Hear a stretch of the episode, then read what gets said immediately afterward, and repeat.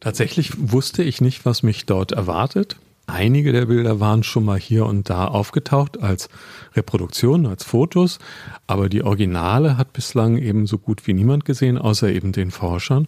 Insofern war ich schon gespannt. Deshalb, weil diese Ausstellung unglaublich kompliziert zu realisieren ist.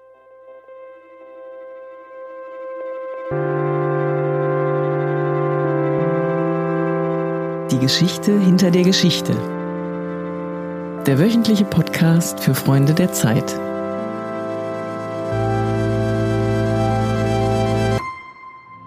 Liebe Freundinnen und Freunde der Zeit, herzlich willkommen zu einer neuen Folge unseres Podcasts Die Geschichte hinter der Geschichte.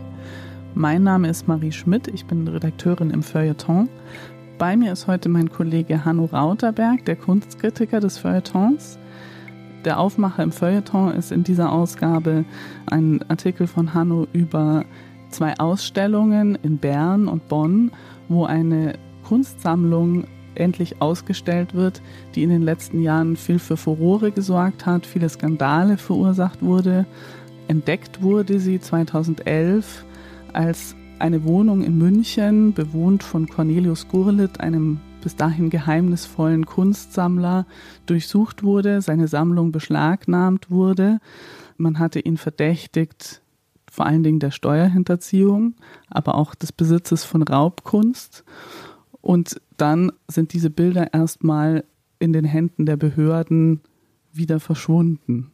Was war denn seitdem das Schicksal dieser Bilder? Wo waren die denn? Die Bilder wurden relativ viel hin und her gekarrt, unter anderem auch nach Berlin, wo sie untersucht worden sind. Untersucht wurden sie vor allem daraufhin, wem die Bilder möglicherweise einmal gehört haben. Also die sogenannte Provenienzforschung versucht herauszufinden, gab es möglicherweise Vorbesitzer, denen die Bilder in der NS-Zeit weggenommen, weggeraubt, abgepresst worden sind. Und bevor man sie öffentlich zeigen wollte, wollte man halt erstmal klären, wie ist eigentlich der Status dieser Bilder, wem gehören sie und gibt es Leute, an die man sie zurückgeben kann. Problematisch war es aber auch, die Bilder sofort zu zeigen, was viele damals ja gefordert hatten, weil der Eigentumszustand nicht ganz klar war. Oder wie sagt man, man wusste nicht genau, wem die jetzt eigentlich gehören. Denn Cornelius Gurlitt, der Sohn eines ganz berühmten Händlers, eines Kunsthändlers war, eines Kunsthändlers, der ganz wichtige Aufgaben für Adolf Hitler übernommen hat während der NS-Zeit. Cornelius Gurlitt hatte seine Bilderschätze nämlich irgendwann vererbt. Und zwar nicht an eine deutsche Institution, nicht an den deutschen Staat, sondern an das Kunstmuseum in Bern. Warum er das gemacht hat, weiß man nicht mehr ganz genau. Er weiß, wusste es vielleicht auch nicht ganz genau. Jedenfalls hat er ein großes Misstrauen gegen den deutschen Staat, gegen die Polizei, die ihn verhaftet hatte oder die zumindest bei ihm eingedrungen war und der Zoll, der ihm seine Werke weggenommen hatte, weil sie eben vermuteten, dass es sich um Raubgut oder Hehlerware handeln konnte. Und dann gab es, nachdem Gurlitt gestorben war, diverse Verwandte, die sagten, nein, jetzt gehören uns die Dinge. Das soll nicht nach Bern gehen, das soll uns zugutekommen. Und entsprechend gab es längere Gerichtsverfahren, bis dann im Dezember letzten Jahres endlich feststand, tatsächlich der berichtigte Erbe ist das Kunstmuseum in Bern. Und dort wird jetzt eben eine große Tranche dieser Sammlung gezeigt, ungefähr 300 Bilder und 300 Bilder werden zeitgleich bis zum März dann auch in Bonn zu sehen sein. Du hast diese beiden Ausstellungen vorab gesehen. War das für dich ein sehr spannender Moment, diese Ausstellungen zu betreten und endlich diese Bilder zu sehen? Tatsächlich wusste ich nicht, was mich dort erwartet. Einige der Bilder waren schon mal hier und da aufgetaucht als Reproduktion, als Fotos, aber die Originale hat bislang eben so gut wie niemand gesehen, außer eben den Forschern. Insofern war ich schon gespannt, auch deshalb, weil diese Ausstellung unglaublich kompliziert zu realisieren ist. Denn man wollte ja nicht einfach nur die Bilder zeigen wie in einer ganz normalen Ausstellung, sondern auch die Hintergründe, wie es eigentlich zu diesen Bildern gekommen ist, warum sie zu einer Sammlung zusammengekommen sind. Und das ist schon recht ungewöhnlich, weil man einerseits wollte man den Bildern gerecht werden, ist ja klar, die haben ihren eigenen Wert, die wollen für sich betrachtet werden. Andererseits kann man auch nicht verschweigen, welche Rolle diese Bilder gespielt haben in eben dieser NS-Zeit, als sie aus den Museen entfernt wurden, weil sie als sogenannte entartete Kunst galten, als sie dann für viel Devisen ins Ausland verkauft wurden, unter anderem von Hildebrand Gurlitt, und als viele Werke auch beispielsweise in Paris zusammengehortet wurden, weil Adolf Hitler in Linz ein großes Führermuseum plante und dafür für unglaublich viel Geld Kunstwerke aus den besetzten Ländern zusammenholte und auch dabei Hildebrand Gurlitt eine wichtige Rolle spielte. Also das alles muss man auch in diesen beiden Ausstellungen erzählen, von Raubkunst, von entarteter Kunst. Und das beides zusammenzubringen, ist halt unglaublich schwierig. Einerseits der Kunst gerecht zu werden und andererseits die entsprechenden historischen Fragen zu stellen. Bedeutet das denn, dass es diese zwei Aspekte gibt, den Aspekt der Kunst und den Aspekt dieses Kontextes? Bedeutet das, dass man in dieser Ausstellung sehr viel lesen muss? Gibt es da sehr viel Text und Erklärung um diese Kunstwerke herum? Also Sie haben versucht, es schon ein wenig zu trennen und zu sagen, hier gibt es die Kojen, in denen hängen die Bilder, wie man es kennt aus Museen auf weißen Wänden. Und dann gibt es so eine Architektur, eine Ausstellungsarchitektur, die so sehr kantig und zackig ist und in die eingelassen dann verschiedene Vitrinen sind. Und man kommt um das eine nicht herum. Man kann, man muss quasi immer beides auch im Blick halten. Also es ist auch ein bisschen als so ein bewusster Störfaktor angelegt. Wer nur als Kunstgenießer in dieser Ausstellung kommt, der wird sich, glaube ich, sehr irritiert fühlen. Alle anderen müssen tatsächlich auch das eine oder andere lesen. Die müssen es nicht lesen, aber sie können es lesen.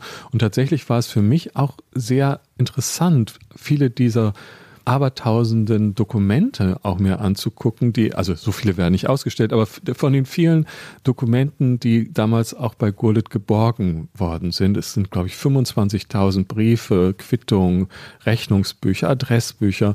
Einiges davon ist jetzt eben dort zu sehen.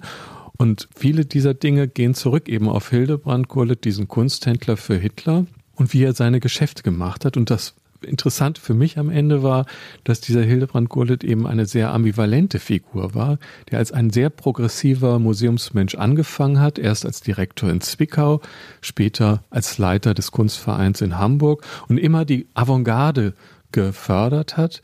Und dann aber, obwohl er 36 noch, also drei Jahre nach der Machtübertragung an die Nazis, noch eine Ausstellung in Hamburg gemacht hat mit Max Beckmann, einem Künstler, der dann ein Jahr später in die Emigration entweichen musste.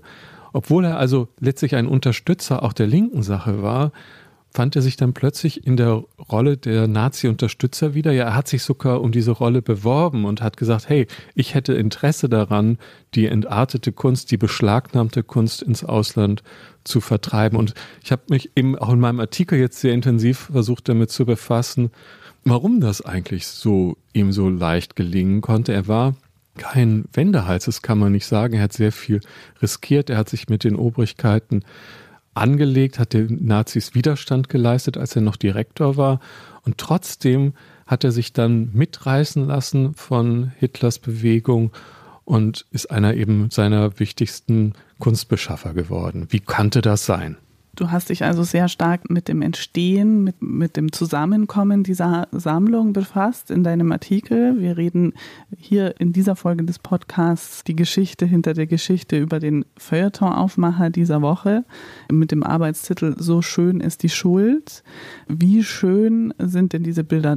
Hast du auch Gelegenheit und Zeit gehabt, dich mit den einzelnen Bildern dich da rein zu versenken oder eignen sie sich dafür womöglich gar nicht so sehr? Ach doch, ich habe jeweils in den beiden Museen in Bonn und in Bern jeweils drei, vier Stunden zugebracht. Es sind ja keine witzig großen Ausstellungen. Die meisten Werke sind eher Papierarbeiten. 90 Prozent des Gurlitt-Nachlasses sind Papierarbeiten, also Grafiken, Aquarelle, Gouachen. Und dann gibt es einige Gemälde, die auch sehr eindrücklich sind.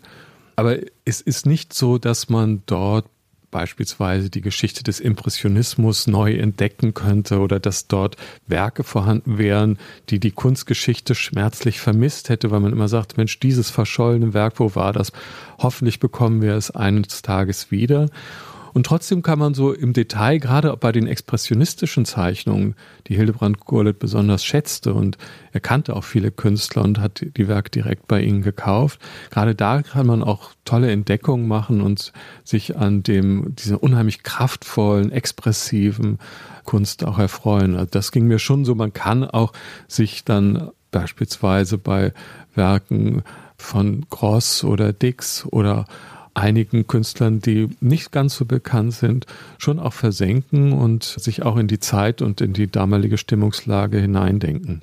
Gibt es Folgen dieses ganzen Kunstskandals, dieser ganzen Diskussion, die es ausgelöst hat über das Zusammenkommen solcher Sammlungen von Raubkunst und auch die Verarbeitung, die Provenienzforschung an dieser Kunst bis heute eigentlich?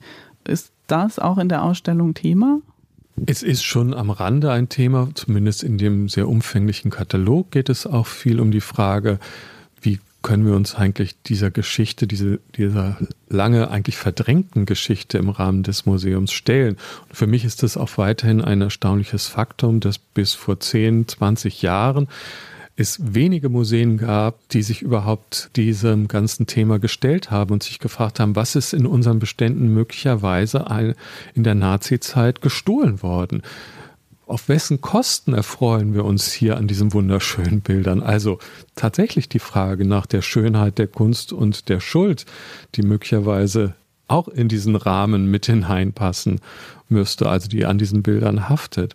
Und da hat sich tatsächlich nochmal durch den Fall Gurlitt, glaube ich, sehr in einer sehr breiten Öffentlichkeit dieses Thema erstmals ganz deutlich und akut gestellt. Vorher gab es auch schon Provenienzforschung. Viele Museen haben auch angefangen mit der Arbeit, aber meinem Eindruck nach immer noch nicht forciert genug. Und wenn es dann darum geht, auch tatsächlich den Erben der einstigen Besitzer mal was zurückzugeben, gibt es immer sehr lange Diskussion darüber, ob das denn wirklich sein muss und ob die Sachlage eigentlich so eindeutig ist. Die Lage ist meistens nicht so eindeutig, weil vieles auch unter Not, unter Zwang verkauft wurde und man dann immer sagt, naja, hätten die das nicht sowieso verkauft und ähnliche Dinge mehr. Und dann einfach mal freiherzig zu sein, nachsichtig vielleicht auch zu sein, möglicherweise auch einfach demütig zu sein und zu sagen, wir geben die Kunst zurück, das ist doch noch immer in vielen Museen nicht die gängige Praxis. Wenn Sie, liebe Leserinnen und Leser der Zeit, sich mit diesen Fragen der Provenienz, der Raubkunst näher beschäftigen wollen, wenn Sie einen ersten Eindruck bekommen wollen von den beiden Ausstellungen in Bonn und in Bern, dann empfehle ich Ihnen herzlich den Artikel im Feuilleton von Hanno Rauterberg, dazu eine weitere Seite mit der Besprechung eines Buches über den Fall Gurlitt und ein Interview mit Ronald Lauder, dem Präsidenten des Jüdischen Weltkongresses. Das ist der Feuilleton-Aufmacher dieser Woche in Ausgabe 45. Sie haben hier den Podcast Die Geschichte hinter der Geschichte gehört. Den finden Sie, wie auch alle weiteren Folgen dieses Podcasts, unter freunde.zeit.de im Internet. Und wir freuen uns, wenn Sie nächste Woche uns wieder zuhören.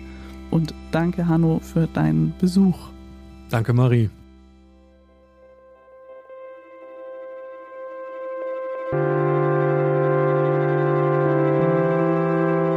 Die Geschichte hinter der Geschichte. Der wöchentliche Podcast für Freunde der Zeit.